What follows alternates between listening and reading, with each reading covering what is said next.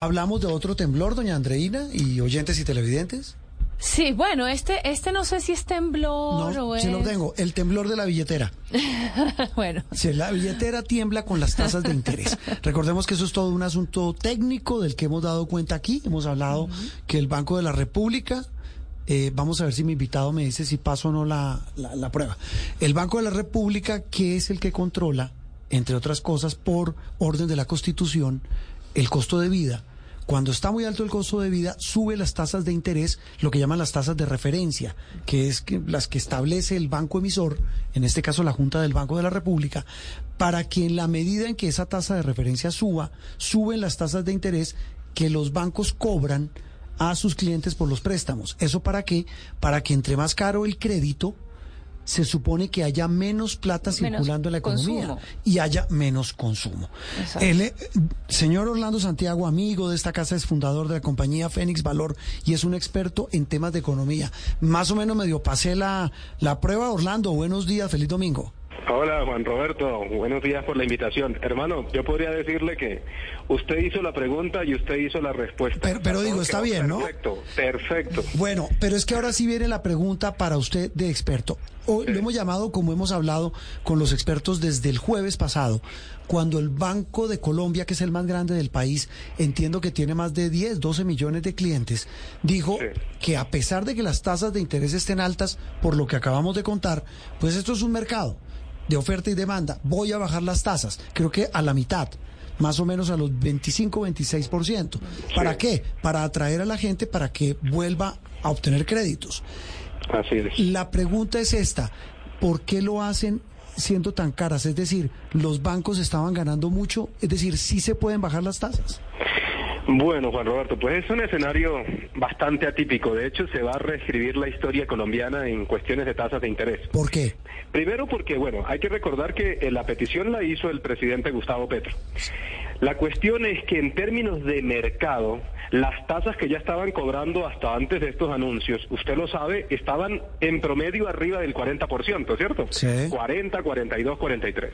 Entonces, hay algo muy elemental en economía que se llama oferta y demanda.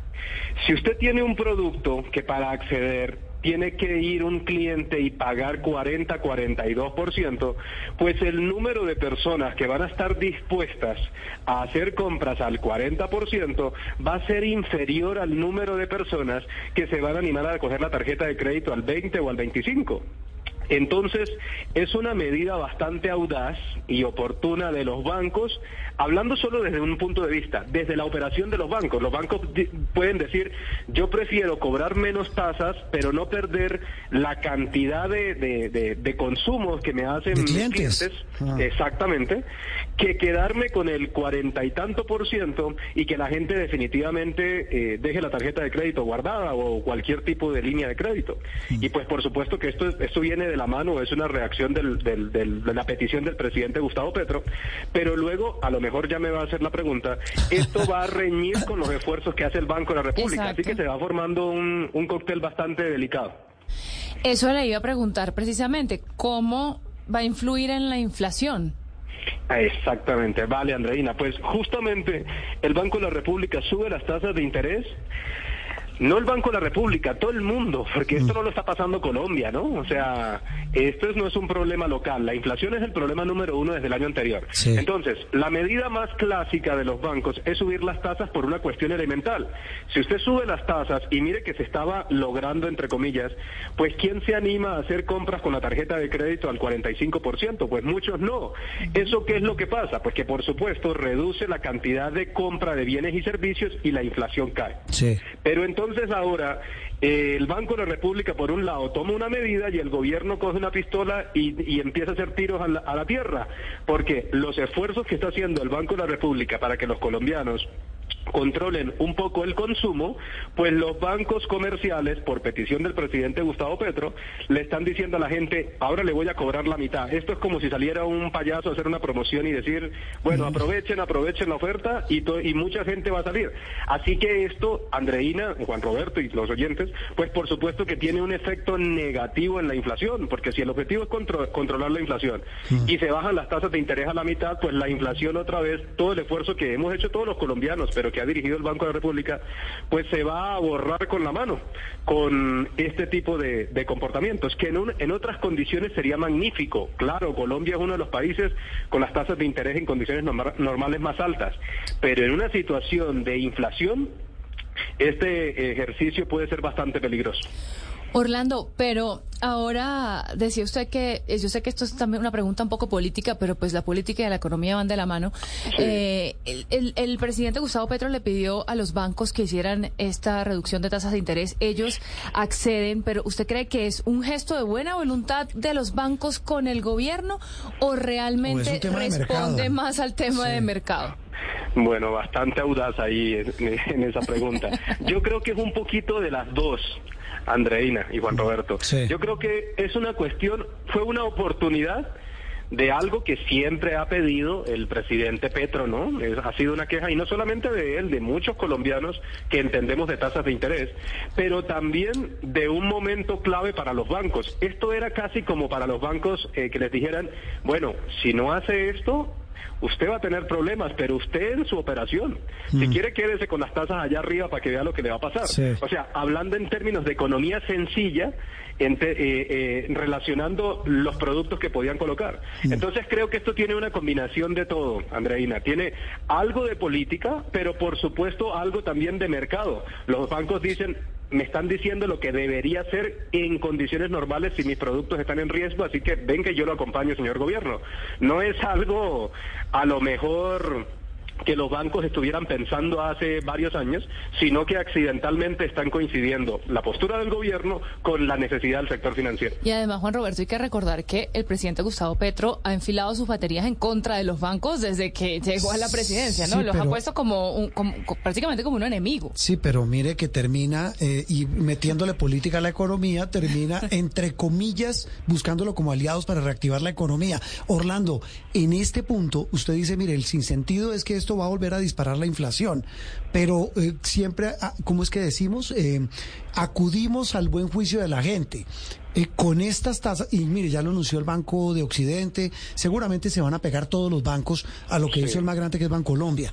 Pero yo como usuario, así la tasa esté en el 20 y algo y no en el 40 y algo, ¿qué hago?